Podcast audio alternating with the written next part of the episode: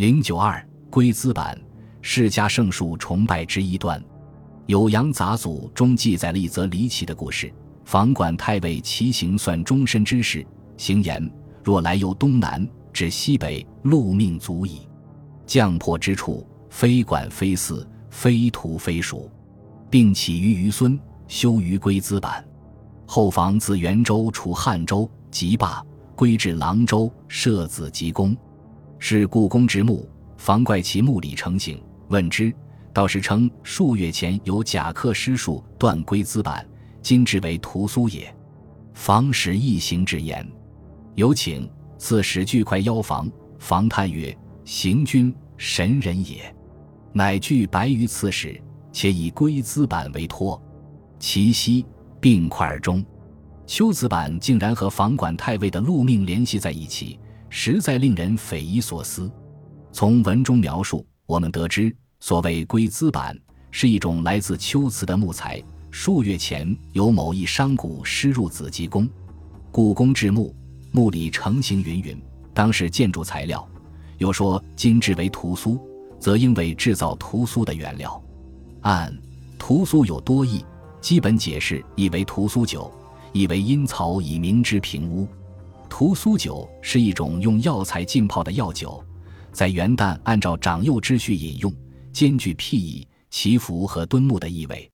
梁代的荆楚岁时纪正月一日是三元之日也，于是长幼西正衣冠，以次拜贺，进交白酒，饮桃汤，敬屠苏酒，交牙行。下午新盘，尽付于散，福阙鬼丸，各进一鸡子。凡饮酒次第，从小起。然而屠苏酒配方中并无木材，因此我们应该考虑另一种可能，即制造平屋之木料。《三国志·魏志曹爽传》于是收爽、西、训、晏、杨、密、鬼、胜、范、当等皆伏诛，夷三族。裴松之著引三国魏虞患、魏略、胜前后所宰首，未尝不称职，唯引岁余。听使前屠苏坏，令人更治之。《宋书·索鲁传》，涛所著屠苏为击雷击，屠苏道见压待死。关于乌语之屠苏与屠苏酒之联系，宋代庞安史传《伤寒总病论》卷五辟瘟疫论，屠苏九条注云：通俗文曰乌平曰屠苏，广雅云屠苏安也。然屠苏平而安远，所以不相同。今人寒月听时下作板阁诗也，尊贵之家，阁中施与帐棉为聚会以御寒，故正旦会饮辟温酒而以屠苏为名也，可备一说。故屠苏又可作乌鱼解，可能是一种有盐的平屋。酉阳杂俎所记之龟兹板，乃以西域其木之乌鱼也。龟兹板究竟出于何种树木？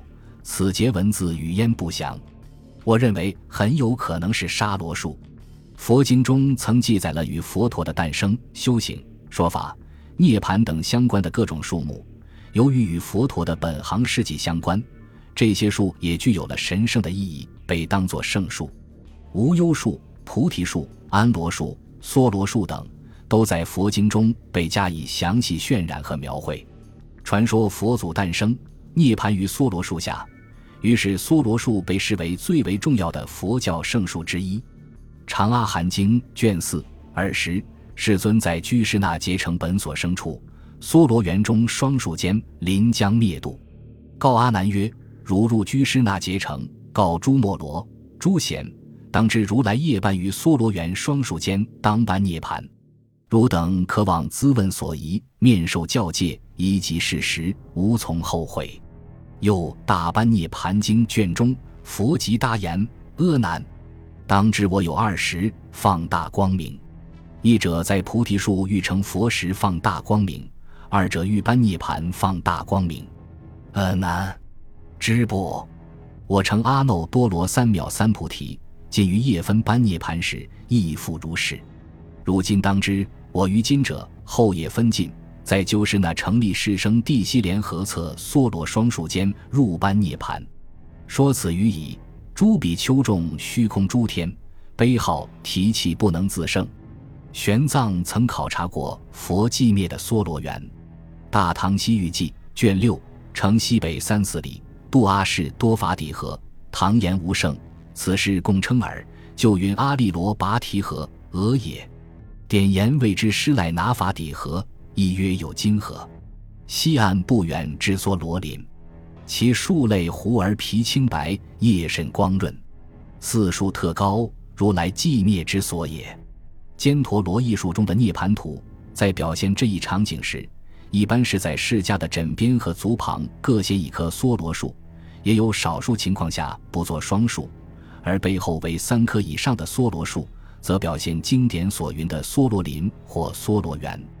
正是由于梭罗树被视为圣树，因此在梁天监十八年扶南国的朝贡物品中，就列有梭罗树叶。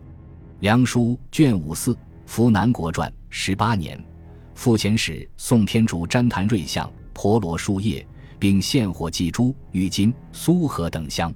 一种树叶与佛像、奇宝珍玩和名贵香料一起被上供，结合梁代崇尚佛教的氛围，唯一合理的解释就是它是作为圣树信仰的体现，被作为佛教圣物献上，是佛教式朝贡的主要形态之一。在唐代。秋瓷所产的梭罗树极为有名，《酉阳杂俎》前集卷一八《广洞植之三木篇》记载了天宝初年安西道进梭罗枝，显然是承袭了梁代以来意欲以此圣树之叶作为佛教圣物朝贡的传统。文中对梭罗树还有绘声绘色的描述：梭罗八陵有寺，僧房床下忽生一木，随法随长。外国僧见曰：“此梭罗也。”元嘉初，初以花如莲。天宝初，安西道进梭罗之庄严。臣所管寺镇有拔汉那，最为秘境，木有梭罗树，特为奇绝。不必烦草，不止恶禽，耸干无残于松瓜，成因不愧于桃李。进差官拔汉那时，令采得前见树枝二百斤，如得脱根长乐，着影见章，布叶垂阴。林月中之丹桂，莲之接影，对天上之白鱼。又同书序集卷六四塔记下云：又殿庭大沙罗树，大理中安息所尽。其木桩次此四四绝，绝皆卓固。其木大德行逢自种之，一株不活。龟兹乃西域佛国圣境，称梭罗树不必烦草，不止恶禽。显然是因为佛教圣树信仰的关系而将其神化。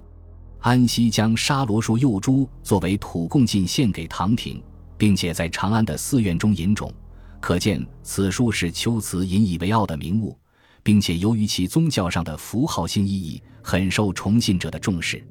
随着枝叶、板材和树种的引入，秋瓷的沙罗树作为一种佛教植物信仰，伴随秋瓷的佛教艺术和佛国形象。